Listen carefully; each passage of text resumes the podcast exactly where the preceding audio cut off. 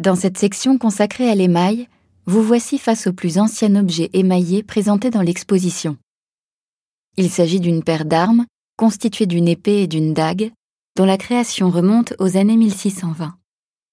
Ces deux pièces constituent le chef-d'œuvre de l'orfèvre et médailleur Gasparo Mola, un Milanais installé à Rome ayant effectué la majeure partie de sa carrière comme maître de la monnaie pontificale. L'épée et la dague sont d'une forme courante dans les productions italiennes du début du XVIIe siècle, et le recours à l'émail n'est pas rare à cette époque pour des pièces princières ou royales. Mais c'est leur décor, d'une grande richesse et d'une exécution remarquable, qui les rend absolument uniques. La fragilité de leur ornementation les réserve à l'apparat. Sur le pommeau de l'épée, vous pouvez observer des figures évoquant la paix et la guerre.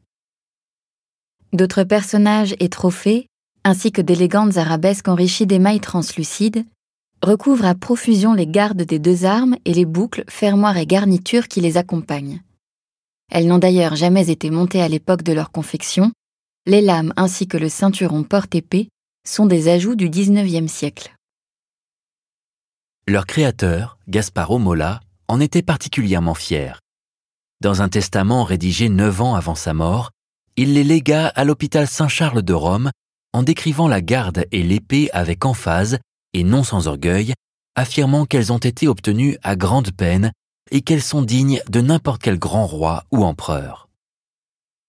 Tombées dans l'oubli dans les réserves de l'hôpital, elles ne seront redécouvertes qu'en 1835 par un collectionneur français, puis après plusieurs ventes, finiront dans les collections de Napoléon III.